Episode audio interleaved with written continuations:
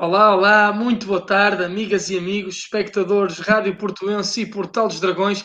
Estamos aqui para mais um episódio das Paixões de Catarino, a melhor parte da semana reservada para o fim, com o nosso catagol visigodo Paulo Catarino ou Catarina nos dias de Carnaval. Olá, Paulo, como está? Olá, boa tarde a todos. Espero que esteja tudo bem, pelo norte, pelo sul, pelo centro, pela pelas ilhas, pelo mundo inteiro, onde estão a ver.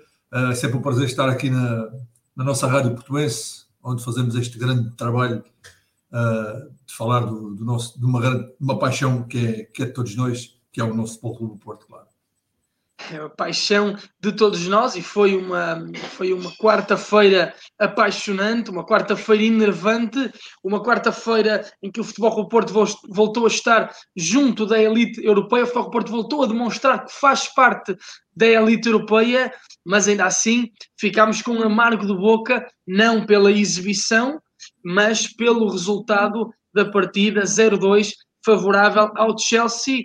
Um, como é que tu viste o jogo, principais notas, e se estás também confiante para aquilo que poderá ser a segunda mão?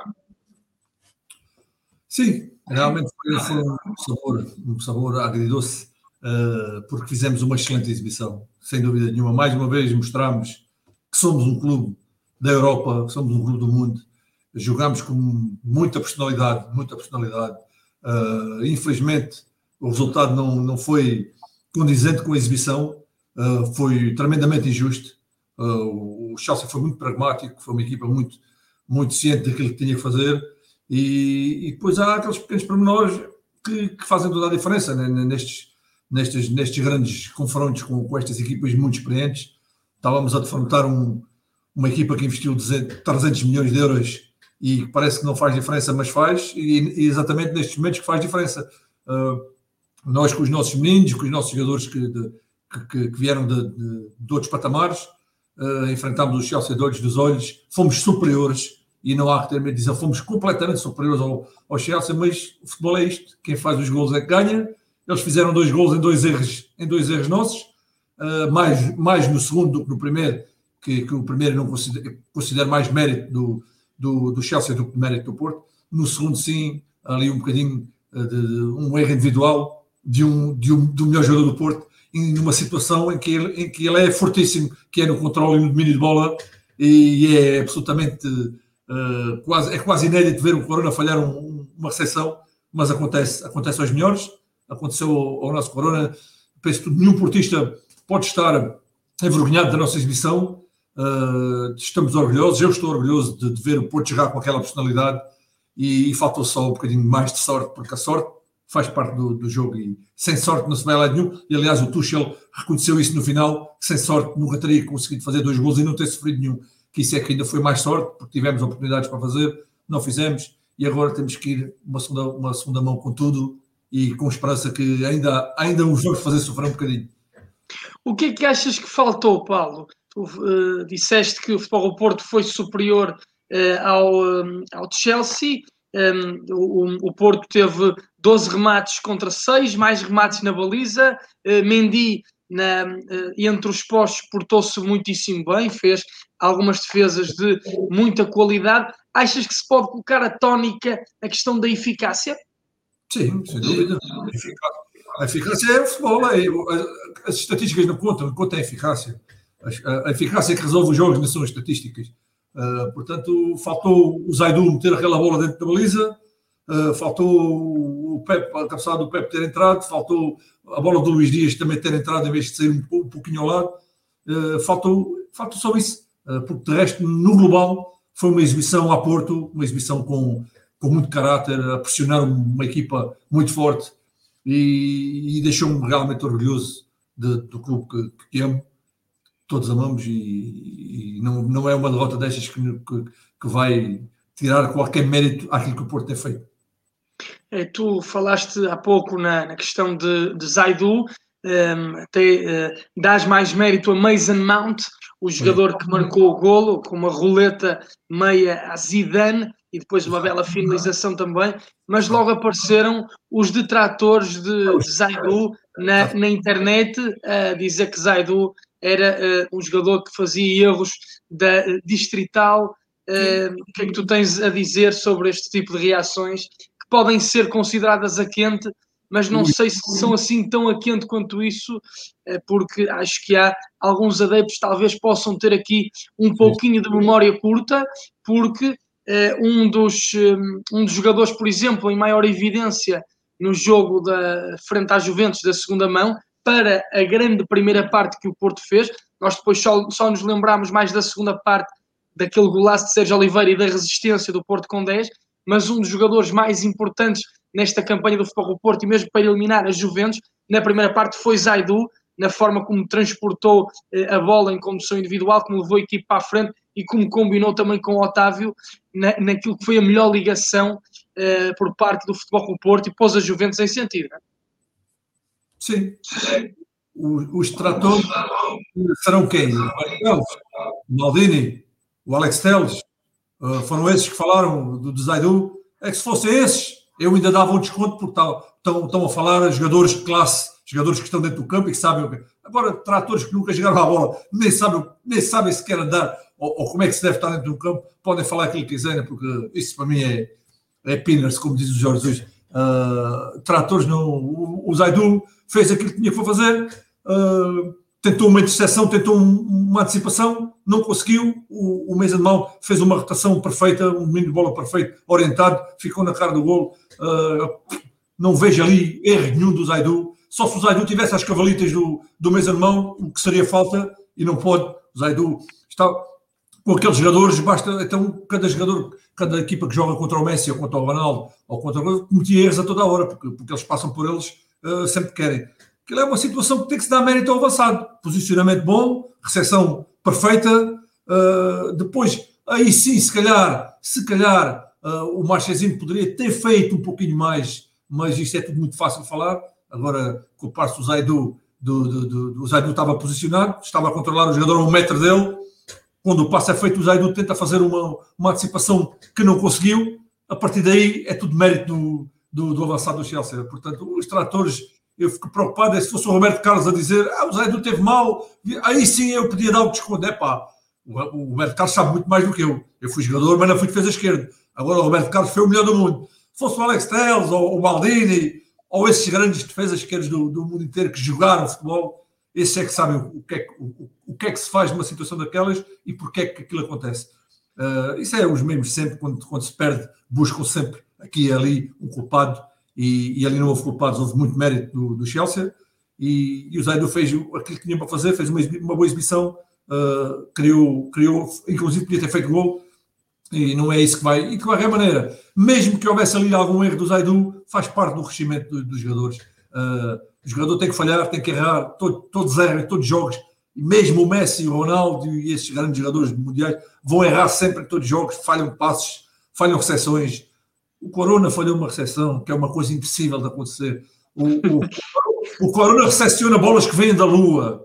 A bola cai da Lua e o, e o, e o, e o Corona recepciona. E uma bola facílima daquelas não conseguiu, por, um, por um, uma infelicidade qualquer. Ah, são situações do futebol e nós temos que encarar isso com, com muita naturalidade, porque é aquilo mesmo que acontece, é natural no futebol. É, Corona tem autênticas recepções do bailado Ser muito estranho, talvez alguma fadiga. Hum, achas que aqui a fadiga pode ser, pode ser justificação para isso? Ou seja, quando uh, um jogador começa a ficar, e tu que foste jogador, quando um jogador começa a ficar mais cansado, se calhar a parte técnica, o fino recorte não sai tão bem? A parte, o, o, digamos assim, o modus operandi de, do jogador cansado é quando ele se, quer, quando ele se pega muito à bola. Ou seja, o, o jogador, nota-se que o jogador está muito cansado quando ele tem a bola e leva muito tempo a soltá-la. Uh, porque o, o, quando estás cansado, tu não queres soltar a bola e depois tens que correr. Tu queres é ficar com ela porque estás a, estás a descansar com ela nos pés, não corres tanto. Se soltas e tens que dar uma linha de passe, aí tens que correr mais e o jogador está cansado, não consegue fazer isso. Não, não penso que não foi por aí. O Corona está, está cansado é de fazer aquele, aquela posição vezes sem conta, sempre com a mesma, sempre com a mesma categoria e, e o Porto mostrou que não estava cansado porque pressionou, pressionou alto, uh, pressionou muitas vezes logo ali à saída da, da, da primeira fase de, de construção do, do Chelsea e o Chelsea obrigou o Chelsea a bater a bola muitas vezes que é isso que eu acredito que o Porto vai fazer na segunda, na segunda mão e de certeza absoluta desde o princípio. Um, portanto, não, não vejo isso por um cansaço, vejo, sei lá, o futebol é, não, como eu já disse, não é uma ciência exata. A bola, porventura, pode ter batido no, no sei lá, no tornozelo, pode ter batido em qualquer sítio em que fez a bola respingar um pouco mais do que o Corona esperava e depois a reação do jogador do Chelsea foi muito rápida e, e o Corona perdeu logo o, o timing de, de, de, corte e ficou, ficou fora da jogada. Portanto, não, não é um lance perfeitamente normal, não, não é por aí. Outra coisa que também foi questionada, e queria ouvir a tua opinião quanto a isso, foram uh, para, para muitos uh, adeptos do Futebol Porto as substituições tardias de uh, Sérgio Conceição. Tu achas que o treinador do Futebol do Porto poderia ter mexido mais cedo? Achas que deve ser condenado por isso? ou vês justificação para ter esticado aquele 11 titular uh, durante uh, tanto tempo? Não, eu não tenho certeza. Esticou o 11 porque achou que a equipe estava bem. Uh, estava 1 a 0, estava 1 a 0 e, e ele, porventura, não, não quis abrir muito o jogo, porque o, o jogo 1 a 0 é diferente de 2 a 0. E, e, e, decidiu se calhar arriscar naqueles últimos 10 minutos porque achou que, que antes que, que podíamos fazer ali um gol Uh, aguentámos bem o 1 a 0 até, até aquela parte final do jogo e depois quando ele fez as substituições também não, não era por aí, não é por aí que se vai condenar o Sérgio. A ideia dele, o pensamento é dele. Ele achou que a equipa estava bem, eu também achei que a equipa estava bem. Uh, não é o facto de meter um jogador de 10 ou 20 minutos que vai, que vai influenciar grande coisa. Uh, o que tem que acontecer, acontece. Jogadores jogam, se chegar um minuto pode fazer um gol e se chegar uma hora pode não fazer nada. Uh, os jogadores que entraram deram tudo. O mais importante disto é que os jogadores do Porto deram tudo e, e dignificaram este emblemazinho que está aqui no peito, que é muito importante. E, e quando assim é, os, os não têm nada para apontar. Erros acontecem a todos e vão continuar a acontecer em todos os jogos. E, e o Porto vai continuar nesta senda de, de, de grande destaque na Europa e, e ele está por títulos sempre aqui em Portugal e, e lá fora também. Tenho que te perguntar novamente, torna-se um hábito, mas novamente por Marega, sempre que não marca, é também um alvo fácil uh, da ira. Uh, mesmo quando marca, é uh, um jogador que por, uh, por muita gente não é querido, mas eu queria te perguntar se tu, e tendo em conta aqueles centrais da equipe do, do Chelsea, uh, aquele alinhamento defensivo por Rudiger, Christensen e Aspilicueta não eram ossos duros de roer e se Marega não lhes deu muito trabalho. Marega dá sempre muito trabalho, muito trabalho. A tu, César que fez. O Marega tem um problema, tem um problema que nem é uma crítica minha, é, é, é um facto. É um, é um facto. O Marega não é um goleador, não é um jogador que tem facilidade de remate, não é um jogador que tem, uh, que tem o cheiro, o instinto do gol, como tinha o Mário Jardel como tinha, sei lá, o Domingos, como tinha muitos outros que passaram pelo Porto, o Jackson, o Falcão. É um jogador de, de finaliza bem, já, já muitas vezes finalizou uh, com um grande recorde técnico, uh, outras vezes uh, não finalizou tão bem, porque não, não é essa a característica dele. tecnicamente não é um jogador muito evoluído, mas é um trabalhador nato, é um, é um jogador que dá tudo. Aquela camisola deve sair no final do jogo com litros e litros de suor e, e muitos adeptos, muitas vezes quando as coisas correm mal, de, pedem para os jogadores lutarem e correrem, e é isso que o Marega faz. Uh, quando as coisas correm bem, uh, toda a gente bate palmas, ou, ou ninguém fala do Marega. Esquecem-se. Quando as coisas correm mal, é sempre o primeiro alvo a bater é, é, é o Marega, porque esquecem-se que uma equipa são 11, e o Porto, neste momento, está numa era em que são mesmo 11, ou, ou são mesmo 20 e tal, porque é um grupo. Já houve outra, outras eras em que tinha um ou dois ou três jogadores que individualmente resolviam as questões. Uh, infelizmente já não temos isso, não é no Porto, já disse isto várias vezes, não é no Porto, é em vários, em vários clubes da Europa, uh, tirando o, o, o Barcelona, o, os grandes clubes do mundo que têm aquelas individualidades que resolvem. Os outros todos vivem essencialmente da, do grupo e, e, o Porto que tem hoje em dia é uma equipa, é um, um, grupo forte, onde são todos importantes, onde não há assim um que se destaque muito, uh, ou, ou, ou, seja, que não, que não decida os jogos sozinho, uh, como tínhamos, por exemplo, o Mário Jardel, que era um jogador que todos sabemos que bastava dar um, um charuto para dentro da área e ia surgir um gol de qualquer maneira, seja como for. Uh, não era preciso grandes pormenores, bastava, bastava dar um toquezinho para o lado e cruzar para dentro da área. Até nisso o futebol está diferente, porque já não temos esses extremos. Tínhamos o Dorovic, tínhamos o Capucho, tínhamos esses jogadores que faziam esse trabalho que extremos jogavam muito por fora, hoje em dia a, nova, digamos assim, as novas modas do futebol é os extremos a jogar por dentro, muito por dentro, quase no meio campo praticamente, e, ou, aparecer na, na, zona de gol, e os cruzamentos, se tu reparares muito bem, hoje em dia quem faz os cruzamentos são os laterais, porque os laterais hoje em dia fazem o corredor todo, uh, enquanto os, os extremos vão, vão para dentro uh, para juntarem-se normalmente aos pontas de lança e fazer mais, mais, uh, mais superioridade ali no, na zona do gol. Portanto, é um futebol diferente e o, e, e o Marega faz aquilo que, que, faz aquilo que faz e muito bem, e é um lutador, e eu, da minha parte, não tenho nada a apontar ao Marega. Eu queria te perguntar também, concretamente, pela exibição de Marco Grui, que entrou para o lugar de Sérgio Drone Oliveira e, e esteve muito bem naquele, naquele meio campo. Achas que é um jogador que pede até mais minutos? Ele pede, mas eh, fica difícil de dar quando tens o Sérgio Oliveira numa fase muito boa, né? Ele tem uma coisa, tem duas coisas contra, tem o Sérgio que está muito bem e tem o facto de, de ser emprestado. E eu penso que isso também pesa um bocadinho, porque não é um jogador que tu saibas que vais contar para o futuro, é um jogador que está de passagem, uh, de certeza que, que, se ele fosse mesmo, e, e é, e, e, se o Porto achasse que ele era um grande craque, o Porto não teria dinheiro para investir no, num Gruitch, porque ele custou muito dinheiro ao, ao Liverpool, eh, assim como os outros que estão emprestados, são jogadores que estão de passagem e isso é uma, é uma coisa contra eles. E o que é certo é que ele, quando joga mais do que 10 ou 15 minutos ou 20, mostra que é realmente um excelente jogador e mostrou uma exibição muito personalizada.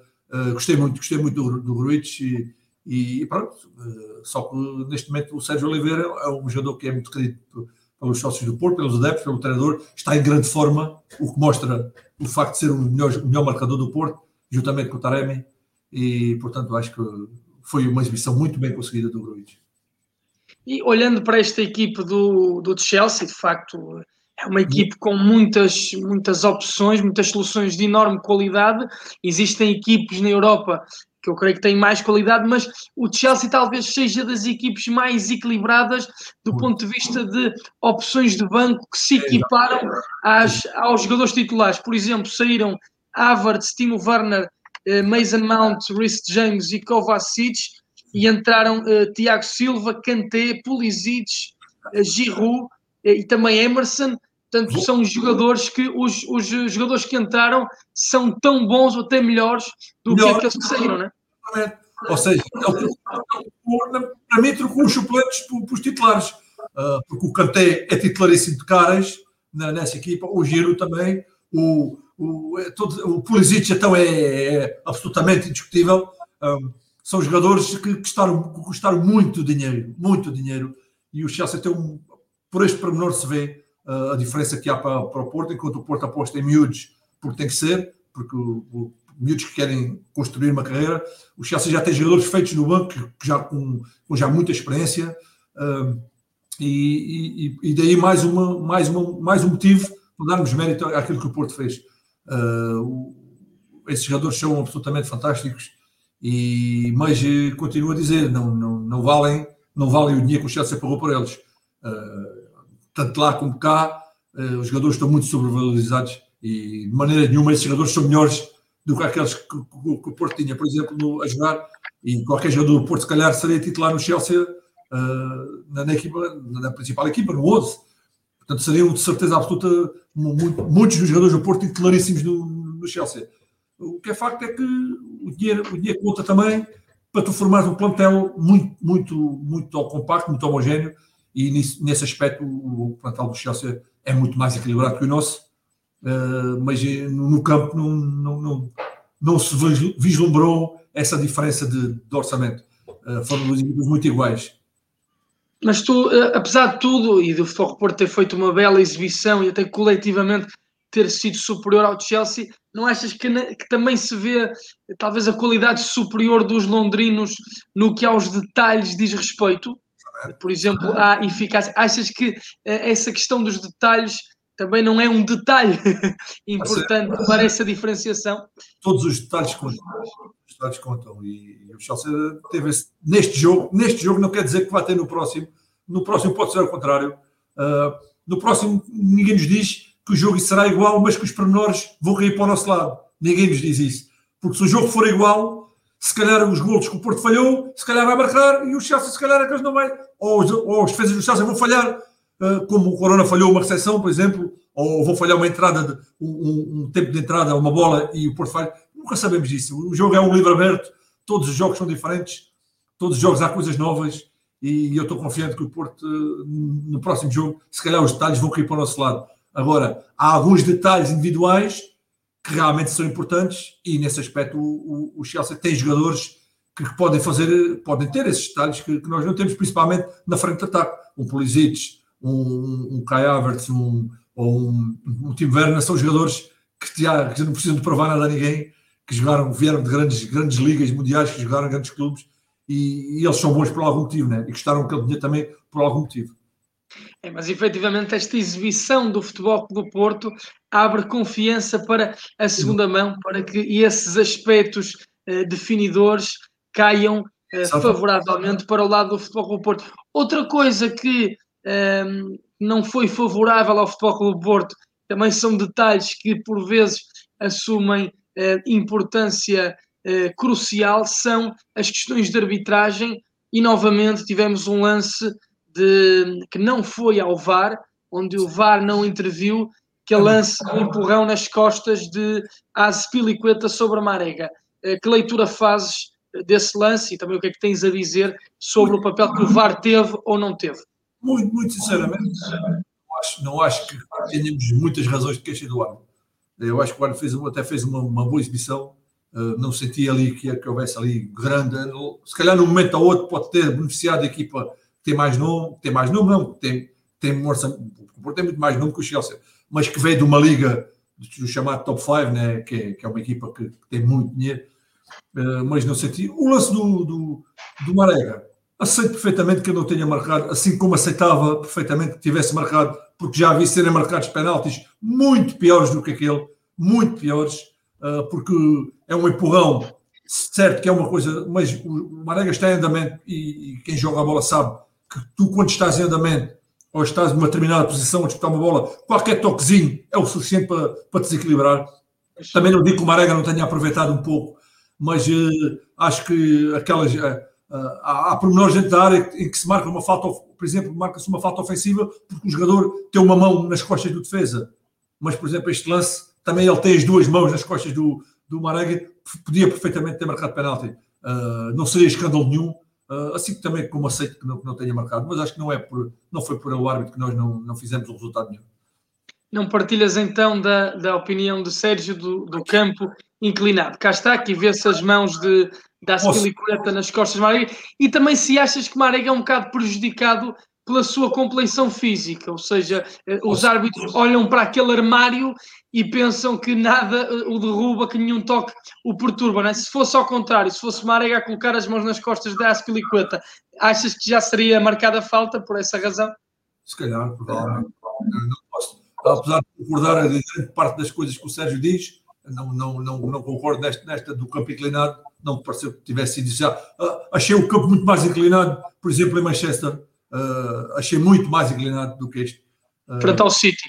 Ac acredito que aquilo foi uma. O jogo tinha acabado e, e, tu sabes como é que o Sérgio é, a quente a seguir aos jogos e como é que ele vive os jogos de uma forma apaixonada. E aquilo é sempre uma maneira de, muitas vezes, nós exteriorizarmos a frustração de, de sentir. Ele sentiu que o Porto podia ter feito resultado melhor e não conseguiu, e se calhar lembrou-se daquele lance, que na opinião dele é penalti e eu respeito e como disse também aceito e, e também acho, acho, que podia ter sido marcado, mas não acho que era, se foi um erro, também os árbitros também não, há erros que, que, podem cometer, este é um daqueles, não é tão claro como já alguns, como outros, por exemplo, que foram cometidos. Uh, o Marega, uh, mas é, lá está, o facto de ser enorme, uh, se calhar as pessoas pensam que ele tem que aguentar tudo, não é? Já, este cima já foi muito discutido, não vale a pena bater sempre na mesma tecla. O Marega é o que é, e, e pronto, e, e, é o nosso Marega e nós gostamos muito dele, seja grande ou seja pequeno. E ainda relativamente ao VAR, pensando neste, neste lance, nós aqui já falamos várias vezes sobre o VAR, tu és contra o VAR, achas que o VAR não vai trazer nada positivo ao futebol, e aqui a questão que eu te pergunto é, e tu achando que, que é um lance não claro, que é um lance duvidoso, mas ainda assim não sendo claro, não achas que o VAR devia ter chamado o árbitro principal a ver pelo menos as imagens e depois para o árbitro fazer o juízo se acharia penalti ou não? Sem dúvida. Está mais, um, mais uma razão que eu acho que o VAR não traz nada no futebol. Uh, traz polémica, traz confusão, traz uh, trabalho, traz uh, dinheiro ganho para muita gente que, que, já devia estar na reforma, que, que, que, nunca, prestou, nunca prestou para apitar em campo, quanto mais para estar nos VARs. É isso que o VAR faz, dá emprego a muita gente. E, e, do, e, no fundo não acrescenta nada. como se viu em, já em muitos lances, podem dizer, ah, mas já houve outros que, que, sim, mas acho que o prejuízo continua a ser maior, porque os fora de jogo já foram marcados por 2 centímetros, por 3 centímetros, por 10 centímetros, que é uma vergonha, continuo a dizer que é uma vergonha e que acaba e que, que cada vez acaba mais com a paixão, com a paixão do futebol e de ver um jogo, e mesmo dos próprios jogadores de viver esse jogo, porque o jogador hoje em dia já não sabe o que é que há de fazer, sabe festejar, sabe, sabe ficar quieto à espera do VAR, é uma coisa absolutamente inacreditável, porque aqui há uns anos, se calhar só quem viveu só quem viveu o futebol os anos passados como eu vivi é que percebe isto que eu estou a dizer. Que nós nunca na vida imaginamos que ia aparecer no futebol uns senhores que na televisão decidissem o que, se era gol, se não era, se era fora de jogo, se não era. Nós sempre acreditámos no, no, nos árbitros que estavam em campo, os caras mal ou bem, sempre, na maioria das vezes, decidiram bem. Quando decidiram mal, decidiram. É, somos humanos todos. Eu estou aqui, tu estás aí, eles estão em campo, todos nós erramos na nossa vida e, e, e, portanto, o que é certo é que o futebol é muito mediático e quando se erra, na altura era complicado para, para chegar de linha, porque antes errava-se, mas aquilo falava-se uma semana e nunca mais falava, nem havia sequer hum, motivo para. Agora não, agora vai-se por uma linha, se é, aqui se é um frame à frente, se é um frame atrás, porque é que não foi, porque é que não foi antes, uh, para, para, para, para, o árbitro foi, foi falta, para o Avar não foi, o VAR foi penalti para o árbitro não foi. É, são duas pessoas a decidir e no fundo não decidem nada. Só decidem, só fazem mais confusão e, e pronto. Uh, se o VAR fosse bom e realmente se decidisse tudo, se calhar tinha, tinha visto este, este lance e tinha mandado pelo menos analisar. Já, já estamos também ansiosos então para, para esse jogo de, de terça-feira na, na Champions League, segunda mão, estamos confiantes, Sim. mas eh, antes disso, temos que voltar ao, ao conforto do lar, se bem que Uh, até esta época, creio que até as competições europeias têm sido mais confortáveis, mas pensando uh, já no campeonato, e tu bem avisaste, Paulo, que o Sporting ia escorregar em Moreira de Cónegos e acertaste em cheio, oito pontos agora. Achas que pode estar aqui a iniciar-se uma debacle do Sporting? Ou pelo menos alguma instabilidade? Eu, sim, eu, eu, acho, eu acho já acredito que, que os últimos jogos dos campeonatos são muito complicados para as três equipas. E aqui é que se vai ver realmente quem é que tem estofo de campeão. Porque é, é um momento crucial, é uma das equipas que estão lá no fundo, vão dar a vida para ganhar pontos, uh, e é uma das equipas grandes, vão ter que dar a vida para não perder pontos. E, e o Sporting, a sorte que lhe, tem, que, que tinha vindo sendo, uh, tinha vindo sendo favorável em muitos jogos até agora, se calhar começou, começou a faltar agora, e, e este caso foi, este foi um bom exemplo. Foi um jogo que o Sporting até merecia ter ganho, na minha opinião, acho que até merecia ter ganho, onde foi anulado um gol que para mim não devia ter sido anulado, que foi aquele gol anulado por 2 centímetros, porque eu tenho que ser uma pessoa, sou sério e sou honesto, e tem que ser verdadeiro. Se para o Porto acho mal, também tem que achar mal para os outros. Uh, se anular um gol ao Porto de 3 centímetros e por 10, que é uma vergonha, também tenho que dizer que não, que não acho bem ter sido anulado um gol por 2 centímetros. Isso não existe. Estamos a falar de 2 centímetros, é uma coisa ridícula no futebol. Uh, e, mas, mas felizmente que foi, porque se o Porto foi, foi anulado, felizmente para eles, agora também felizmente para nós, foi, foi anulado. E, e eu, eu sabia que o Sporting ia perder pontos ali, tinha quase certeza, porque o Moreirense joga muito bem, tem uma, uma estrutura muito forte. Já tinha visto pelos adversários que lá sofreram muito para ganhar. Uh, e, e, aconteceu, felizmente, para dar algum ânimo também ao, ao, ao, Porto e para dar algum ânimo ao campeonato. E eu acredito que a partir daqui o Sporting terá 10 jogos muito complicados, muito complicados, e eu não acredito que eles vão, que eles vão fazer 10 vitórias. E eu penso que eles vão perder bem mais do, do pelo menos 6 pontos. Eu acredito que vão perder. E, e, o Porto só tem que fazer uma coisa: é, é estar forte nos jogos dele, tentar ganhar, porque se ganhar os jogos todos, eh, não, não te vou dar certezas, mas se o Porto ganhar os jogos todos, o campeonato vai ser discutido até à última jornada. Eu acredito nisso, muito sinceramente. ainda faltam nove jogos, também é uma empreitada muito difícil, estamos a pensar nas escorregadelas dos adversários. Esta Exatamente. jornada é uma jornada muito difícil para os três. O Porto viaja até Tondela, o Benfica, um, o Benfica viaja até Passos de Ferreira e o Sporting uh, vai receber o Famalicão, uh, o Famalicão que tem, uh, tem vindo a jogar bastante bem com este novo treinador. Exatamente. É um jogo, é um jogo que eu, para já é um jogo do Porto que eu vejo, antevejo muito difícil. Um jogo um pouco à imagem do, do jogo de Portimão. Uh, é um jogo em que o Porto vai ter que, que, ser muito forte e vai ter que ter uma coisa que é essencial nestas alturas, é a eficácia. As oportunidades que o Porto tiver e vai ter vão ter que ser concretizadas, porque senão não podemos fazer o que fizemos com, com no último jogo, por exemplo, com o Santa Clara, em que tivemos oportunidades claríssimas para fazer o gol, para tranquilizar o adversário e depois foi sofrer até o fim. Uh, felizmente conseguimos ganhar, mas nem, nem, todos os jogos vão ser assim. Portanto, a eficácia vai ser determinante. É tentar fazer aquelas bolas que aparecem logo no início do jogo e temos que fazer gol. E depois, porque eu acredito muito, sinceramente, que o Sporting vai ter muitas dificuldades em vencer o Famalicão. O Famalicão joga muito bem a bola, uh, reforçou-se muito bem, está a querer sair de, de uma situação incómoda vai jogar cara a cara, porque o Ivo, o Ivo foi meu colega no, no Nacional da Madeira, era o capitão de equipa. O Ivo é um, é um treinador que já, que já deu provas de que não tem medo de jogar, seja com, com quem for, e vai, e vai à valade para ganhar, não tenho dúvidas disso. Uh, e, e, o Sporting dá não se dá muito bem com equipas que, que querem jogar também olhos nos olhos, e porque é uma equipa que se abre muito também, e em casa então é uma equipa que se expõe muito, dada a forma como joga, uh, e, o, e, o, e o, o Famalicão pode aproveitar isso com os jogadores que tem, pode ser um, um, jogo muito bom para nós, para nos aproximarmos mais um pouco, mais dois ou três pontos seria excelente. Uh, e o Benfica, a gente vai jogar com uma das equipas mais fortes do, do, do campeonato, uh, o Passos, né, que, que, também em casa é muito complicado, embora esteja desfalcada de um, de um, de um jogador muito importante como é o Tanque, uh, mas também acredito que, que, o Benfica vai passar, vai passar um pouco mal com, neste jogo. Vamos ver o que é que isto vai dar mas o campeonato está, está relançado.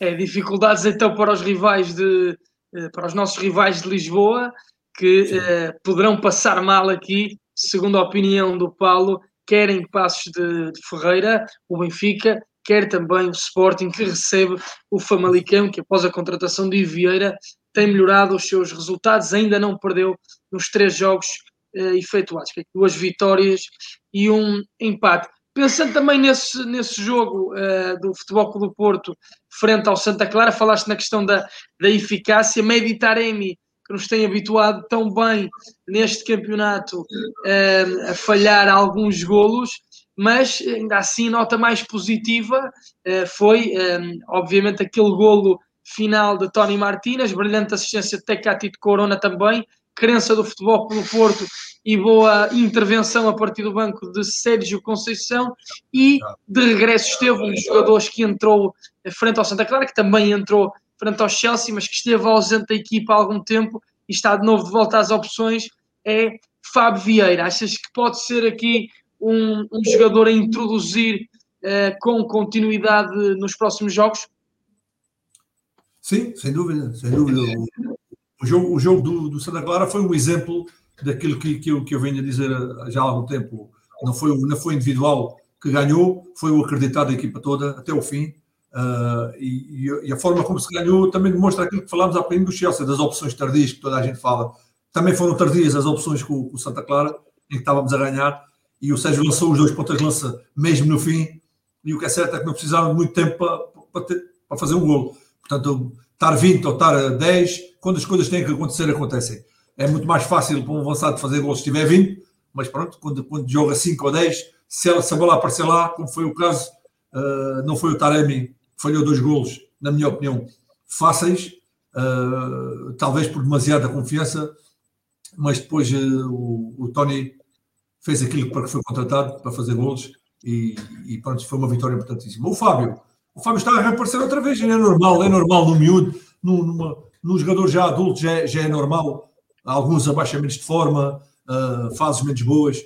O, o, Fábio começou muito bem, teve uma fase um, um pouco mais uh, fraca, em, em, que se viu afastado das opções do, do Sérgio, mas está outra vez a voltar com muita, com muita motivação. Entrou muito bem, fez um, fez, deu, deu coisas novas ao Porto que faltavam naquela altura, uh, com uma qualidade de passe que ele tem tremenda, com uma criatividade, uh, o remate, o, um jogador que, que, que, remata fora da área, que também é uma coisa que o Porto tem que começar a fazer mais, e principalmente o Sérgio Oliveira. Uh, e hoje em dia o futebol está, de uma maneira que, parece que os jogadores têm medo de rematar de longe. Os gols têm que ser todos dentro da área, na pequena área, e estamos a perder um pouco isso. E, e acho que, que, há jogadores que têm capacidade de remate muito forte e, e muitas vezes não, não utilizam. Uh, portanto, o Fábio é um jogador que, que, que, que, o Porto conta muito com ele. Portanto, é, nós, nós também estamos muito felizes com, com, com o Fábio ele no futuro será ainda melhor do que o que é agora.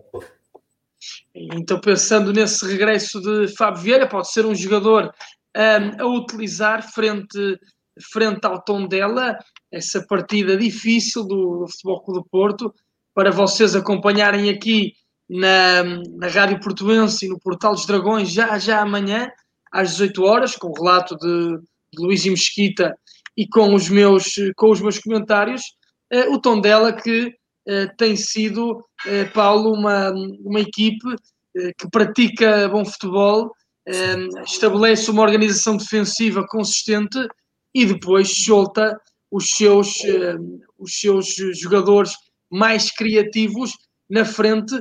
Desde logo tem um avançado centro, os melhores marcadores do, do campeonato. Mário Gonzalez, tu como antigo ponta de lança, o que é que tens a dizer sobre este elemento? Eu ia exatamente exatamente realçar o, o Mário Gonçalves. O Mário Gonçalves é, é, um grande jogador, não, não tenho absoluta, absoluta dúvida disso. Já, o tinha, já, já tinha essa ideia de, de o ver jogar aqui há, há uns tempos atrás, uh, mas fiquei agora com o correr dos, das jornadas e, e tenho, tenho, a certeza absoluta que o Mário Gonçalves é jogador para muito mais que o tom dela.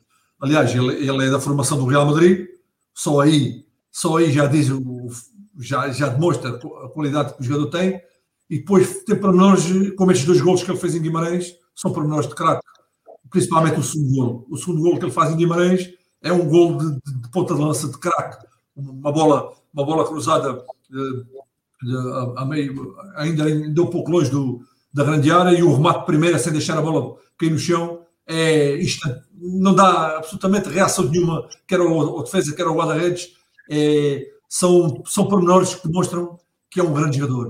Uh, não digo que seja já um jogador para uma equipa grande, mas uh, é um jogador uh, na linha do Taremi e do, e do, e do, do, Tony, do Tony Martínez. É um jogador que, que é, aliás, em relação ao Tony Martínez, é um jogador até muito mais técnico, mais requintado, não tão lutador, mas mais requintado que, que o Tony Martínez. Mas é, é preciso muito cuidado com este jogador, porque ele tem, muito, tem, tem faro de gol. E por falar em, em Tony Martínez, agora ocorreu nem te, uh, nem te perguntei, uh, que, tu que eras belíssimo de, de, cabeça, eras um grande cabeceador.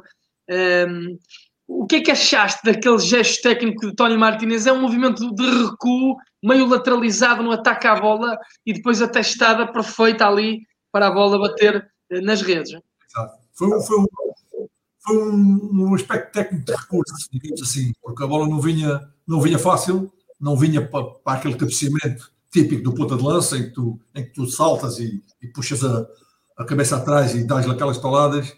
Foi uma bola de recurso, a bola baixou, baixou um pouco do nível em que ele tinha saltado e a única maneira que ele achou foi, foi torcer-se um bocadinho e infelizmente a bola acabou por seguir o caminho. Se calhar aquele gesto é que permitiu isso, porque se a bola se calhar se viesse lá no alto, a maneira como ele ia cabecear, a bola se calhar ia direto ao guarda-redes ou, ou ia para fora, assim, a maneira como ele cabeceou, a bola foi, foi, foi, foi fora do alcance do, do guarda-redes, mas foi um belíssimo gol uh, e principalmente foi uma extraordinária jogada do, do Corona. Só foi gol porque, porque foi o Corona que interviu naquela jogada e, e, o Corona faz aquilo tantas vezes, tantas vezes e desta vez deu gol. Portanto, uh, foi, um, foi bom. Aqui está. Um, não é uma bola em que, que o jogador está direito, em que está lá em cima, como o Jardel fazia muitas vezes, é um, é um movimento de recurso. Uh, o jogador teve que, teve que torcer o corpo todo para conseguir cabecear esta bola, portanto, todo o mérito ao, ao Corona e ao, e ao Tony também. Né? É de facto um gesto técnico uh, impressionante e mais uma vez os, os, nossos corações azuis e brancos tiveram que sofrer uh, até ao fim. Eh, o, o Futebol do Porto que já recebeu o tom dela eh, esta época, obviamente, no estádio do Dragão, um jogo realizado em, em dezembro. Foi também um jogo dificílimo, resolvido por, por Mateus Uribe aos 92 minutos, portanto, já. não, não, não, desculpa. Ah, foi, desculpa, não, o, o, o, Uribe é que foi expulso aos 92 minutos. O, o, o Tondela é que tem aos 94 minutos uma bola na trave, portanto, no, no último minuto tem um pontapé uh, à trave, podia ter empatado a partida. Mário Gonzalez nesse jogo fez dois golos, Rafael Barbosa também fez um. E uh, sobressaiu muitíssimo bem. Aquele meio-campo, uh, Grau, Augusto e também João Pedro, são jogadores que defendem bem, mas que colocam muito bem a bola na frente para os seus avançados, mas e sobretudo Uh, um jogador que fez gato de sapato da defensiva do Futebol Clube Porto nessa partida foi o irrequieto, o, rápido Murilo, não é? Exatamente, exatamente. O jogo, foi um jogo muito difícil, como disseste, que o Mário se, destacou. Uh, mas a linha da frente do, do, do, do, do Tondela é complicada. São, tem jogadores rápidos, tem jogadores inteligentes.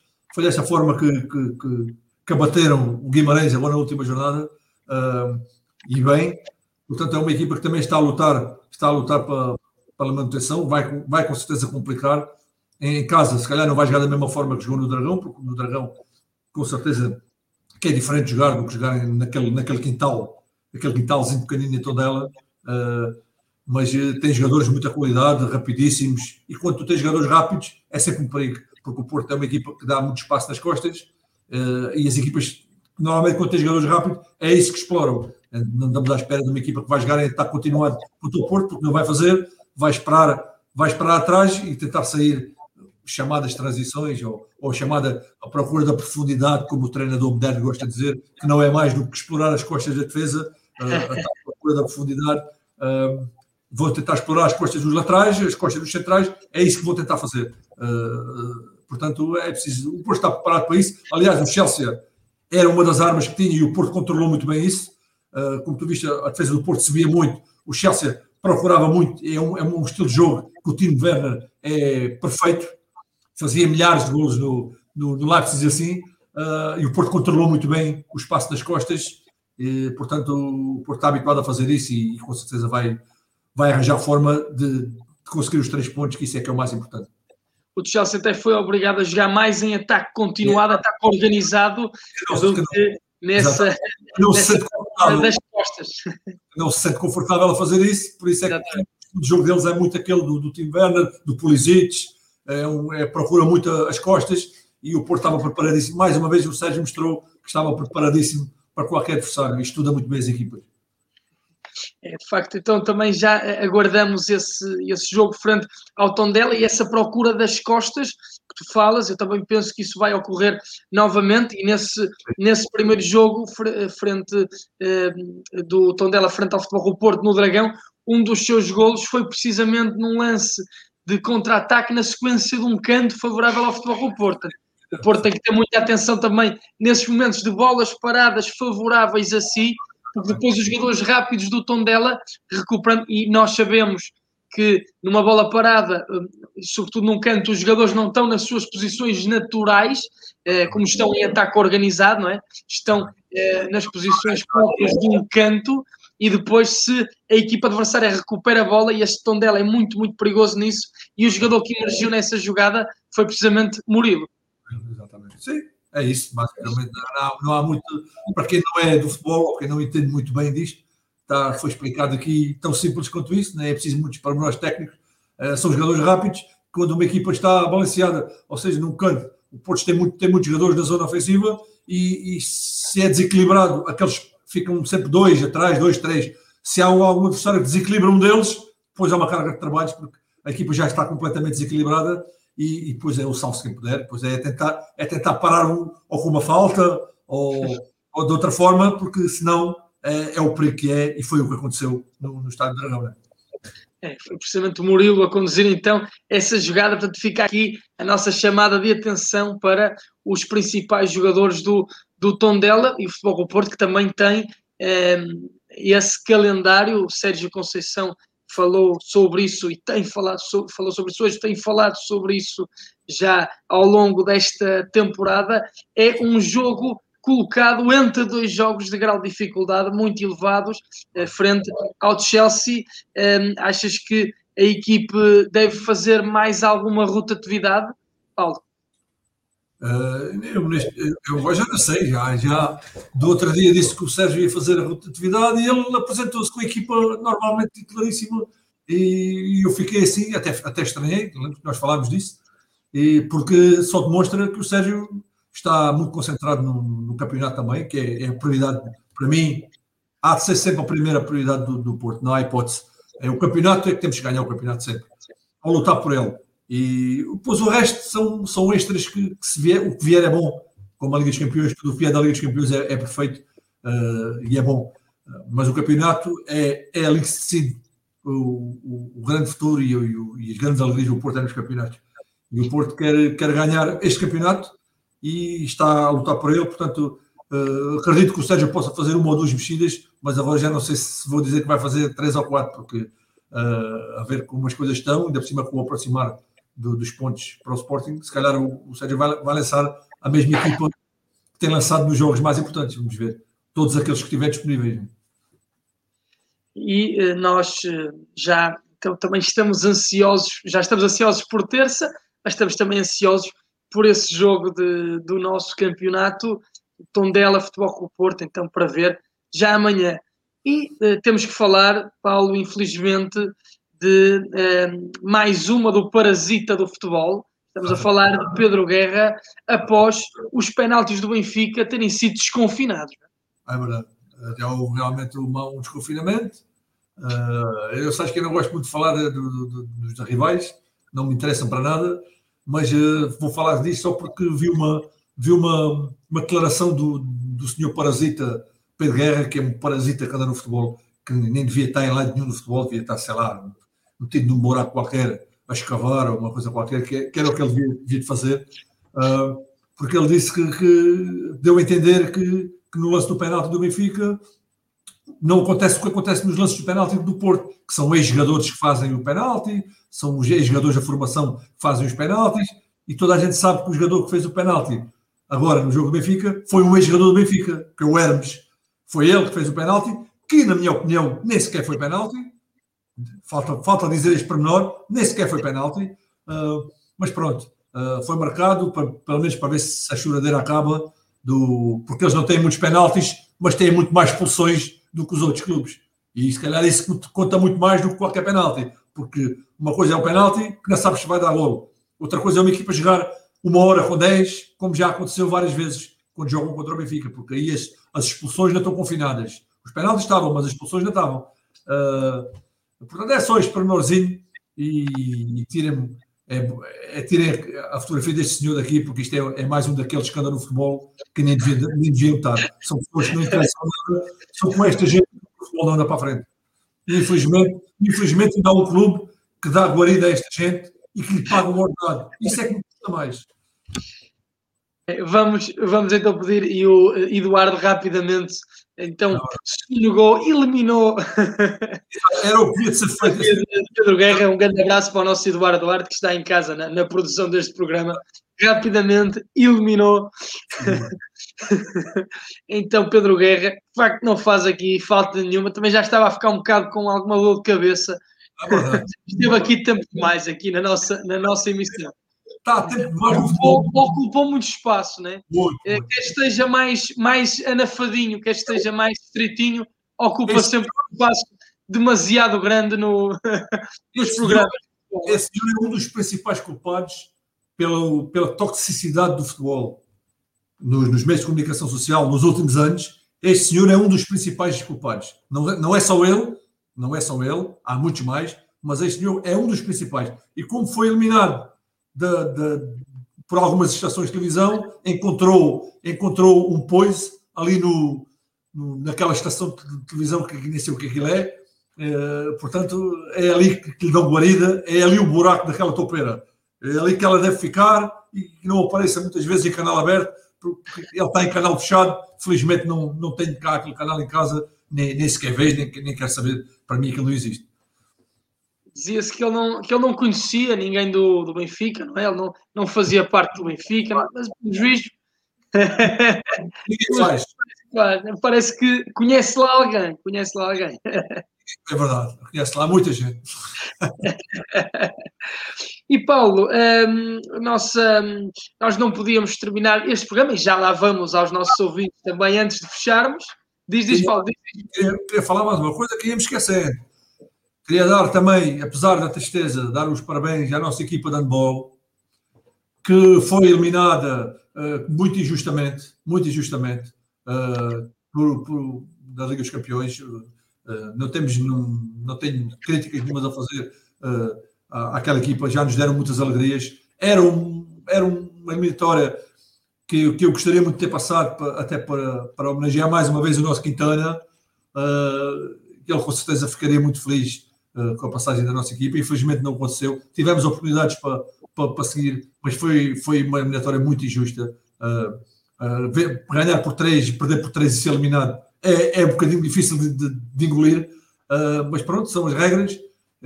mas o, temos de estar orgulhosos da equipa, da equipa que temos de, de handball e com certeza eles vão nos dar ainda muitas mais alegrias e vão com certeza honrar ainda muitas vezes a memória do, do nosso eterno Alfredo Quintana, uh, que, que, continuo, que eu continuo a olhar para aquela baliza e não consigo ver outra pessoa ali sem ser o Alfredo, por muito valor que todos tenham, continuo a olhar para aquela baliza e ver ali aquele gigante cubano uh, eterno.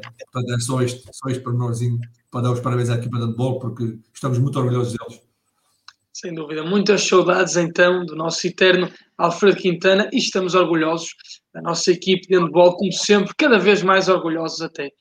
Uh, Paulo, antes de, antes de terminarmos, e ainda vamos também aos nossos ouvintes, mas uh, o, o, nosso último segmento de hoje é novamente as histórias de, de Catarino e hoje um, as histórias prometidas do, do Ciborro, uh, ah, que o, o, nosso ouvinte Hugo Pinto, que tem aqui é interagindo connosco, vai gostar tanto de ouvir. É verdade, é verdade. Foi, um, foi, foi ser sincero, é, é um sítio que nem conhecia, nem, nem sabia que, que existia porque eu fui para lá, eu recebi um convite do, do clube, do Valenças, que é um clube uh, muito, muito, muito simpático do Alentejo, uh, da Distrital de Débora, e, e, recebi um convite para ir lá só fazer os jogos. Ou seja, era muito longe do, do meu local de onde eu vivo, portanto não dava para treinar, e eu só lá ia aos jogos. E mesmo para ir aos jogos era complicado, porque eu, tinha, eu, eu era adjunto no, no Torrense, e o Torrense não me libertava aos domingos para ir, para fazer esses jogos e só por duas vezes consegui ir lá. Uh, mas confesso que das duas vezes que lá fui tive algum medo, porque primeiro para descobrir onde era aquilo, muito complicado, muito complicado, porque uh, aquilo obriga-te a ir por estradas muito, muito estreitinhas, praticamente só passava um carro de noite, sem luz, absolutamente nenhuma. Se eu tivesse uma avaria na luz do meu carro, estava desgraçado, porque aquilo é, é realmente um local muito difícil de chegar. E, e quanto mais andas, mais parece que falta. E, inclusive passas por um sítio muito conhecido, que é uma espécie de jardim zoológico no Alentejo, que é muito giro, uh, que é um local uh, no meio do, do, do, nada, que tem muitos animais, é um local que é visitado por muita gente, e, sei lá, se, se, o meu carro variava ali no caminho e aparecia-me alguma girafa ou algum rinoceronte, sei lá, eu não sabia, eu não sabia o que é que tinha esperado ali. Eu sei que chegava lá muito tarde e, e pronto, sempre com algum receio que o carro variasse ou que tivesse algum problema na luz, porque aquilo é, é um sítio muito remoto. No Ciborro, é um sítio muito pequeno, uh, com, uma, uma, população muito idosa, mas muito, pessoas muito simpáticas, muito queridas, e foi um prazer que eu, que joguei, que lá no Cibô. E o Hugo Pinto às vezes fala, comenta algumas coisas, as pessoas trataram-me sempre muito bem e, e, pronto, foi pena, não tive pena não poder ter jogado mais vezes, mas recordo-me só do último jogo. O último jogo que eu fiz no Cibô, pelo, pelo, no Cibô não, não foi no Cibô, pelo Valenças, foi o último jogo do campeonato. Fomos jogar a uma equipa ainda mais longe, a um pelado, chovia, no dia do Benfica Porto, do, do campeonato em que o Herrera fez aquele gol, no Estádio da Luz. Ou seja, uh, e o engraçado foi que nós estávamos a jogar e eu e alguns, alguns adversários, do, do, meus adversários também eram adeptos do Porto e só dizíamos assim: porra, o jogo nunca mais acaba, para a gente ir para casa ver o, o Benfica Porto, se o Porto ganha. E eles, eles diziam-me, já também és do Porto. Só sou, sou do Porto. Então, olha, também sou. Vamos lá ver se a gente resolve o jogo rápido, para a gente, a hora para acabar o jogo, para a gente parece, porque eu, dali até a minha casa ainda era muito, ainda era um bom bocado. O que é certo é que eu vim, o jogo terminou, eu vim para, para Setúbal, o mais depressa que pude. Quando cheguei, quando cheguei a Setúbal, o jogo faltava pouquíssimo para acabar, faltavam 10 minutos ou 5 minutos para acabar. Eu não fui capaz de ir para casa porque tinha medo de perder alguma coisa do relato. Fiquei dentro do carro a ouvir o relato do jogo. Aquele minuto, Aquele minuto. comecei a ver, e estava em frente a alguns cafés da, da minha zona, comecei a ver gritos nos cafés, porque o, o relato é, estava mais atrasado do que na televisão. Comecei a ver gritos e assustei-me um bocadinho. Disse, ah, minha mãe, porque quase toda a gente, aqui em Setúbal há muita gente do Benfica. E disse, queres ver que foi gol do Benfica? E vejo sair um maluco do café com o clássico gol do Porto, gol do Porto, e é quando o gajo do relato começa a gritar o. Foi, foi um momento fantástico. Um alívio tremendo. E eu assim, gol do, foi gol do Porto. E, logo dentro do carro e, e ficou guardado esse momento. E, e nesse jogo do, do Valências fiz dois gols nesse jogo. Portanto, foi um domingo perfeito. Foi um domingo, um domingo perfeito. O nosso Catagol uh, faturou ali pelo Valenças, portanto, grandes histórias do Cibor, mesmo dia em que o Herrera manda aquele bilhete É e uh, consegue a proteção do penta histórico azul e branco em pleno Estádio da Luz. O nosso relato também ficou uh, viral aqui na nossa emissão da Rádio Portuguesa e Portal dos Dragões, o relato do Luigi, com os meus comentários. Foi uma grande, grande alegria. Está agora a fazer. Uh, está agora a fazer três anos esse lance, esse pontapé, foi em abril de, de 2018, então esse brilhantíssimo pontapé de Héctor Herrera, fica um grande abraço para toda a malta do, do Ciborro e um especial ao nosso Hugo Pinto, que tem um, visto estes nossos programas. Paulo, antes de nos despedirmos, vamos aos nossos ouvintes, ler algumas, algumas mensagens, ver quem anda desse lado, um, Rádio Portuense e Portal dos Dragões, YouTube, Facebook, Twitter, tornem-se apoiantes da nossa, da nossa causa Portal dos Dragões e também subscrevam os nossos canais e façam like nos nossos diversos conteúdos. Diz-nos a nossa Fernanda Oliveira, bom fim de semana para todos os esportistas e até amanhã. Carrega Porto, carrega Fernanda Oliveira. Grande beijoca. Sameiro Gonçalves, Força Porto, contra tudo e contra todos, Porto sempre. Beijoca para Sameiro. Hugo Pinto, olá amigos, grande abraço do Ciborro, cá está ele. Ah, Grande abraço para o Ciborro, Hugo. e hoje tivemos comprometido as histórias do Ciborro aqui em plenas paixões de Catarina. Bem merece o Hugo e a malta toda aí do Ciborro. Amélia Vilela, olá David e Catarino, boa tarde, beijinhos. A Amélia Vilela, Paulo, não sei se viste, eh, nos presenteou com Beijo. chouriço, chocolate, uma pinga para o nosso Luigi. Somos uns sortudos, somos uns sortudos com as nossas ouvintes. Grande beijoca, Amélia. Stevenson Patrick, salve, salve Catarino. E o nosso ouvinte da Bolívia. grande abraço, Steven. Grande abraço, my friend. Miguel Souza, fogo. Chelsea não jogou nada. O Porto é que não deixou jogar milhões. É, o Porto é que esteve. O Porto, se continuar a acreditar, a segunda mão está nossa. Aqui confiança no nosso, no nosso Miguel Souza. Muito difícil, mas temos que manter a esperança. Exatamente. Atenção, atenção, quem dá a segunda mão. Amélia Vilela, jogamos bem, foram dois erros inadmissíveis, mas o Chelsea não é um papão. Temos mais 90 minutos. Que a Amélia também sempre com essa mentalidade positiva. Helena Menezes, boa tarde, David e Catarino. Beijinhos à nossa Helena, que é nossa apoiante. Não perde um único conteúdo e façam com ela.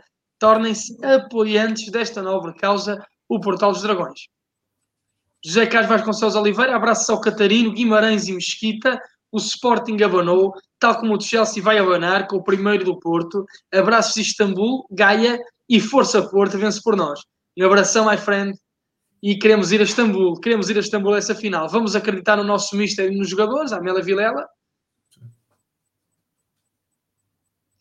Júlio António Nhaga, nós também temos um, um, Nhaga, um Nhaga aqui na nossa emissão. Boa tarde, Júlio. Uh, muito, muito obrigado por estar também connosco. Nosso Nhaga não perde um único Paixões de Catarino. Amélia Vilela, Catarino, o Sérgio tem razão em dizer que o campo estava inclinado. Aqui a Amélia acha mesmo que o campo estava inclinado. O Catarino já não tem a mesma opinião. Gonçalo Pereira, boa tarde, grande Catarino da vida, abraços. Grande abraço para o Gonçalo.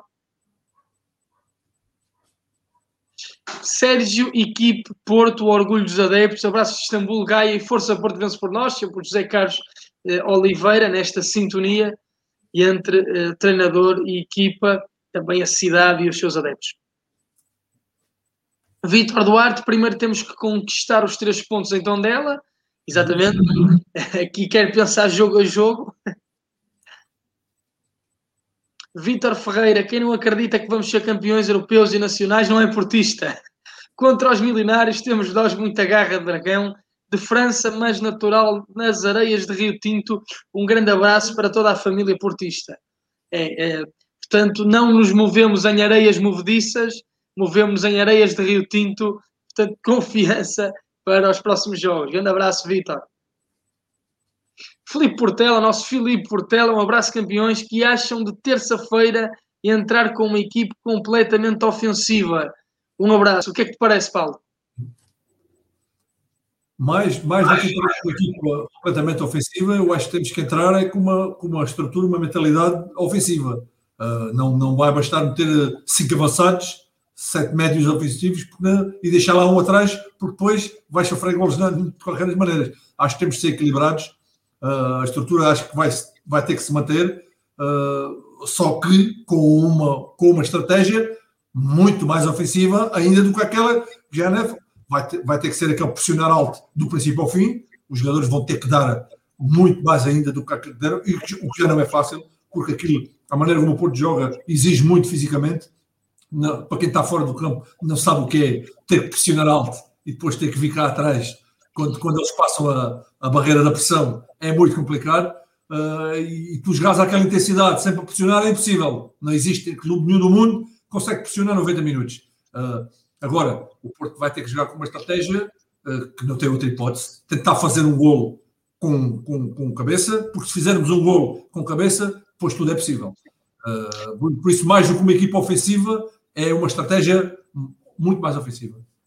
É, a minha, a minha opinião, eu por acaso até acho que o Porto nem precisa ter uma mentalidade muito mais ofensiva do que aquela que teve. Eh, acho que o Porto deve se manter equilibrado, porque o Porto já a teve, o Porto já conseguiu ser ofensivo, só não foi tão eficaz uh, nos últimos 30 metros. Acho que o Porto deve se manter sempre equilibrado atrás da linha da bola, pensando que o Chelsea também o vai fazer. Um, pode eventualmente, uh, aqui e ali, um, ehm, durante uh, o jogo, ehm, arriscar um pouquinho mais naquilo que são os desdobramentos ofensivos, desde logo mais vezes a subida dos laterais, uh, talvez mais ainda, se bem que o Uribe conseguiu, mas o, um, o segundo médio, apesar de Marco Cruz ter, ter estado muitíssimo bem, creio que com a introdução de Sérgio Oliveira vamos ter mais um elemento a chegar de trás para a frente, eventualmente até rematado fora, uh, e depois talvez no momento das substituições, um pouquinho mais cedo, se o resultado não, não tiver uh, não estiver já próximo daquilo que o Futebol do Porto pretende, arriscar um pouquinho mais a partir do banco, mas na estratégia inicial eu creio que o Porto deve se manter sempre equilibrado, respeitando o Chelsea um, atrás da linha da bola, talvez com um bloco um bocadinho mais subido na primeira parte, não digo uma pressão alta, mas um bloco um pouquinho mais subido, mas em termos de mentalidade creio que não importa uh, mudar muito, nem colocar, uh, como tu referiste, uma equipe com muito mais avançados. Não, creio que mais ou menos fiel àquilo que foi então eh, o início desta última partida. E esperar que a sorte também um bocadinho, isso faz parte. Exatamente, e depois esperar que algumas vicissitudes do jogo estejam a nosso favor. Por exemplo, o Chelsea, na partida antes do, deste jogo com o Futebol com o Porto, perdeu por 2 a 5 com o West Bromwich Albion, uma equipa até em zona de despromoção, e foi um jogador expulso, Tiago Silva, sempre acontecer, um, uh, um lance até um jogador eh, do Chelsea seja expulso e depois o Porto aí possa mesmo asfixiar a equipe londrina e quem sabe construir um resultado de três diferentes, por exemplo. Isso é um jogo que vai ditar. E... Exatamente. depois o Sérgio saberá adaptar-se ao que o jogo estiver a dar ao pedido. Siga. Grande abraço para o nosso Filipe Portela, sempre também presente, sempre com questões muito, muito pertinentes. Vítor Ferreira, a prioridade é o Campeonato Nacional e a Liga dos Campeões e mais nada. Só não fala assim quem não é portista. Aqui então o Filipe ainda mantém todos os objetivos intactos e a verdade é que eles ainda estão. Estão difíceis, mas ainda estão possíveis.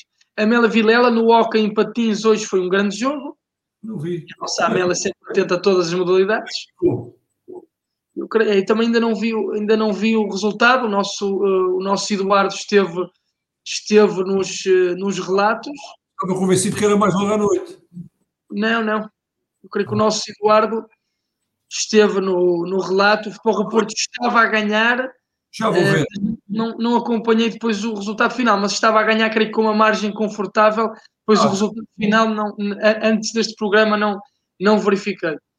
Um, por acaso não vi se não teria falado mas é, ganhou por 7 bolas a 4. Oh, maravilha, então. É, ganhou por 7 bolas a 4 ao, ao, ao, ao Futebol que o Porto estava já a ganhar um, estava já a ganhar de uma forma confortável, a fazer uma grande exibição. Por acaso depois nem, nem atualizei antes deste programa, mas ganhou por 7-4, foi o relato aqui do nosso Eduardo, que está aqui muito na bom, Muito bom. Boa tarde, David e Paulo. A nossa equipe de handball são os autênticos heróis. Irão honrar o eterno Alfredo Quintana, Fredo Quintana. Relativo ao futebol, temos de virar a página e vencer em tom dela para continuarmos a sonhar com o campeonato e, se possível, fugir dos mouros. Forte abraço a todos os dragões. O Rogério fala, o Rogério fala bem, fala bem, porque esquecemos desse pormenor. Nós estamos a pensar muito também no primeiro, porque é, nosso, é a nossa mentalidade, é pensar no primeiro, mas temos que ter cuidado também com o que vem atrás, porque o segundo lugar dá, dá acesso direto às Champions e todos sabemos que é muito importante o Porto entrar na Champions outra vez. É muito, muito Exatamente. importante. E atenção que os penaltis já foram desconfinados. Exatamente. Agora, normalmente, os, os, finais de campeonato para aquelas bandas costumam ser muito fortes ao nível do desconfinamento. Penal, jogo, tudo. Siga. Hugo Pinto, muito obrigado, amigos, por falar na minha terra. Grande abraço, Porto sempre. Nada, Hugo, nós é que estamos agradecidos pelo facto de nos ouvir. E um grande abraço para si e para a malta do Cibolo. Eu também não conhecia, foi, foi, mais uma coisa que o futebol me deu de bom, conhecer aquela gente boa, gente humilde, gente, gente que trata as pessoas de fora de maneira fantástica. E, e pronto, espero um dia lá ir, mas vou de dia, porque se for de noite e me faltam os faróis, estou lixado. Nunca mais. uma aventura. E o que o Paulo fez, as estradas que o Paulo percorreu para cumprir a promessa à sua mãe, que depois acabou por, acabou por conseguir. Fizeste dois golos nessa partida e na outra, fizeste mais algum golo? Esqueci-me do pormenor, porque o clube, o, seu presidente, grande pessoa, o Sr. Oliveira, que também me convidou, uh, quando me convidaram, a ideia era antecipar os jogos do clube para sábado, para eu poder jogar, porque eu ao domingo não podia, porque estava no Torrense como treinador. O que aconteceu foi que as equipas que iam jogar contra nós sabiam que eu não podia jogar ao domingo e nenhuma aceitava antecipar os jogos. Portanto, eu só consegui jogar dois jogos. Fizeste dois golos numa partida e no outro jogo. Fizeste algum? Não, no outro jogo não marquei. Foi o primeiro jogo não, não marquei. No, depois no último jogo fiz dois golos. Fiz dois jogos, fiz dois golos. Pronto, foi uma média boa. Foi, é, exatamente, média de um golo por jogo. Média de craque. Média de craque os adversários também foram espertos e não, e não aceitavam antecipar os jogos para sábado. Estavam com medo aqui do Cata e, eh, e o Cata que ofereceu então mais, mais dois golos, eh, essa sua promessa à sua mãe, dois golos feitos então no Cibou. Já, já, agora, já agora vou aproveitar o seu Pinto para, para dizer que, que ainda, ainda, ainda gostava de ter uma camisola do, do, do, do Valenças, porque vim embora e não trouxe nenhuma e, te, e guardo sempre uma recordação dos clubes por onde passo e por acaso não tenho nenhuma camisola do Valência, é de pedir ao Presidente para me arranjar uma. Olha, a nossa Isabel Anjo, a nossa brilhante saxofonista portuense, ela que nos segue sempre, segue sempre todos os nossos conteúdos, adora as histórias do Catarino, também é uma fã, ela segue sempre os nossos conteúdos, mas é uma fã incondicional aqui das paixões de Catarino. Um beijinho para a Isabel, que só pode ser uma boa pessoa, tem o nome da minha irmã, portanto, Isabel tem que ser uma pessoa excelente. É, então tem o nome do, do, da irmã do Paulo e também tem um, apelido Anjo, portanto, deve ser uma boa pessoa. Como a minha irmã, a irmã Isabel é um anjo. Ora, nem mais. É como a irmã do Paulo. Grande beijinho então para a nossa Isabel Anjo. E muito obrigado por estar desse lado. Helena Menezes, o Paulo Catarino ainda vai ser treinador do, do Porto. É, aqui, Helena Menezes, confiança. E o Paulo Catarino, e eu acho que ele tem, eu acho que ele tem para isso, Paulo, o nosso cara. E vou-te confessar uma coisa já que tenho, é um dos meus sonhos. Uh, ter muito treinador do Porto, lógico que toda a gente gostaria. Eu gostaria de, eu gostaria de representar o Porto, seja em que, em que posição for. Se for de rouper, desde que tenha aquele emblema aqui no peito, para mim já seria excelente. Uh, mas há uma coisa que eu sempre quis, era assistir um, um dia a uma, à gala do, dos Dragões de Ouro. É uma coisa que eu, me fascina uh, e faço, imagina as pessoas que, que lá vão e que ganham um Dragão de Ouro, é, deve ser uma sensação. Acho que para mim era o melhor troféu da minha vida desportiva seria um dia, se ganhasse um, um Dragão de Ouro, seria talvez o, o, maior troféu, mais do que a Liga dos Campeões, para mim, pessoalmente, seria um orgulho enorme, né? Uh, mas isso são sonhos que nós temos e não é, não é proibido sonhar, uh, portanto, uh, é isso. Ser treinador do Porto, claro que, que sou treinador, ambiciono sempre a treinar o, o meu clube do coração, lógico. E seria um prémio justo Uh, o nosso Cata, quem sabe ganhar um Dragão de Ouro como treinador do, do Futebol Clube Porto seria ótimo, mas também merecia já um Dragão de Ouro por aqui estes, estes programas que tem feito aqui já quase há um ano, sempre em defesa, muito apaixonada, mas também muito racional. Isso como adepto daquilo que são os nossos jogadores e o nosso clube. Como adepto, de certeza que pode haver quem, quem ama mais o clube, pode haver quem ama o clube como eu, mas não há de certeza. Não há de certeza penso que somos todos da mesma, amamos o clube todos da mesma forma, uns de maneira diferente. Eu, como fui profissional de futebol e como estou ligado ao futebol, se calhar de uma forma mais, mais racional, eh, mas eh, também já fui completamente louco, já fiz coisas loucas pelo, pelo, pelo Porto que, que, me orgulho muito. Apesar de ser do Sul, eh, quebrar aquele, aquele, aquele mito de que no Sul é todo, não há, não, no Sul há muito portista, cada vez mais, muitos mais do que havia quando eu comecei aos seis anos a, a, amar o Porto. E portanto é um orgulho, sou do Sul com muito orgulho, gosto muito de ser do Sul, gosto muito da cidade, do, da minha cidade, é a minha cidade do coração que é Setúbal, mas sou completamente apaixonado pelo Porto, clube e cidade. E pelas pessoas do Norte então é uma loucura total, porque já disse isso muitas vezes, joguei em todo o lado do mundo e não fui recebido em lado nenhum como fui no Norte. As pessoas do Norte a receber são o melhor que há. Olha, e vai ser recebido, já há pouco nos mandou mensagem, na, na tainada do, do Filipe Portela em Viana do Castelo. Não te podes esquecer disso. Está, está a desconfinar, as coisas estão a desconfinar, mas mais cedo ou mais tarde já podemos, já podemos andar em todo lado. Temos que marcar, pá, temos que marcar. Grande abraço, grande abraço também para o, para o Filipe, já mandámos há pouco. E fica aqui este desejo do, de, então do, do Paulo Catarino poder um dia envergar um, um, a braçadeira de treinador do, do Futebol do Porto e o bloco de notas azul e branco. O bloco de notas azul e branco.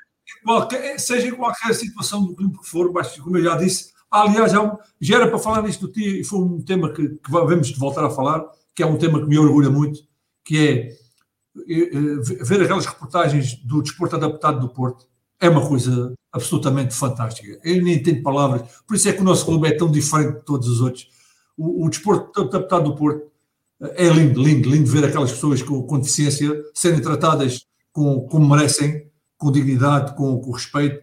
Só nós é que temos isto, não, há, não é malado nenhum. E isso para mim, eu, aqueles é que são os nossos verdadeiros ídolos e os adeptos do Porto têm que acarinhar aqueles, aqueles atletas que são absolutamente extraordinários. É muito importante que falas nisso, Paulo, e nós aqui no, no Portal dos Dragões, neste momento já não temos feito, mas durante esta temporada fizemos uh, muitos programas com mais de uma hora a falar sobre o desporto paralímpico uh, de uma forma mais abrangente e sempre com segmento sobre a secção do nosso desporto adaptado do Futebol do Porto. Portanto, também nesse aspecto também somos pioneiros. É verdade. Aqui no é Portal dos Dragões e Rádio Portuense. Cristina Miranda, vamos Porto. Aqui também confiante a Cristina. Adoro-te, Catarino. Obrigado. Adoro os teus diretos, aqui a Cristina, não perde um único no YouTube. Grande Catarina, um gosto ouvi-la, Amélia Vilela, aqui com muitas fãs, muitas fãs. É uma querida, Amélia é uma querida. Sem dúvida. Catarina vai ser contratado pelo nosso presidente Jorge Nuno Pinta Costa. O presidente é o maior. Se ele me contratar, é sinal que, que, que vê qualidade, porque o nosso presidente só contrata qualidade. É hora nem mais. E tu tens de sobra, cara. Tu tens de sobra. Tenho uma coisa que, que muitos que passaram por Porto têm, que é a paixão pelo nosso clube, eh, e alguns passaram aí, se calhar não têm nem metade da paixão que eu tenho. O Sérgio terá, poucos mais terão do, do que o presidente, se calhar é que tem mais. Por isso é que este programa é as paixões de Catarino. No que toca a paixões, ninguém te supera. Sem dúvida. Que, creio que já, também já não temos mais mensagens, mas já estamos no, já estamos no tempo de compensação. Tenho mais uma mensagem só para acabar. Dar, o, dar os parabéns ao meu Vitória de Setúbal, aos meus jogadores, à direção, aos técnicos, pela, pelo apuramento para a fase de subida. Ainda não é uma subida de divisão, como muita gente pensa aqui em Setúbal, o Vitória Setúbal apurou-se para a fase de subida, vai disputar a fase que dá acesso à segunda liga, portanto fez um campeonato, apesar de ser uma série em que o Vitória era claramente o favorito, eh, cumpriu-se o favoritismo, mas também teve muito mérito, um grande trabalho, portanto os parabéns ao, ao, à, estrutura do Vitória e que agora que, que, falta este bocadinho, que seja um sucesso para, para pelo menos para onde está numa segunda liga. Se, uh, não vai ser fácil, vai ser muito difícil, porque há clubes com muito mais, muito mais bem estruturados para subir à segunda liga do que o Vitória de Setúbal, mas o Vitória mais tarde ou mais cedo terá que voltar, porque é outra grande paixão que eu tenho e só me sinto bem também feliz se ver o meu clube, clube da minha cidade na Primeira Liga, até porque sem o Vitória estar na Primeira Liga o Porto não pode ficar. E sem o Porto Vitória, sem o Vitória Porto, o campeonato não é igual. É, sem dúvida, portanto, tem que subir o Vitória Futebol Clube, outra das paixões do nosso Catagol. Paulo Catarino, ficamos por aqui esta semana. Voltamos a ver-nos para a semana, na próxima sexta-feira. Esperemos que a contar que a cantar de galo eh, por eh, duas vitórias, uma frente ao Tondela e outra frente ao Chelsea, e se possível o apuramento. Sem dúvida. Grande abraço a todos, beijinhos. Nós voltamos a ver-nos eh, já eh, amanhã e eu, eh, pelo menos comigo, vão contar para esse relato Tondela Futebol Clube Porto, às 18 horas, relato do Luigi com os meus comentários. Também mandar um grande abraço ao Eduardo Duarte, que esteve na produção deste programa. Eu volto então amanhã, o Cata na próxima sexta. Beijinhos e abraços. Muito obrigado.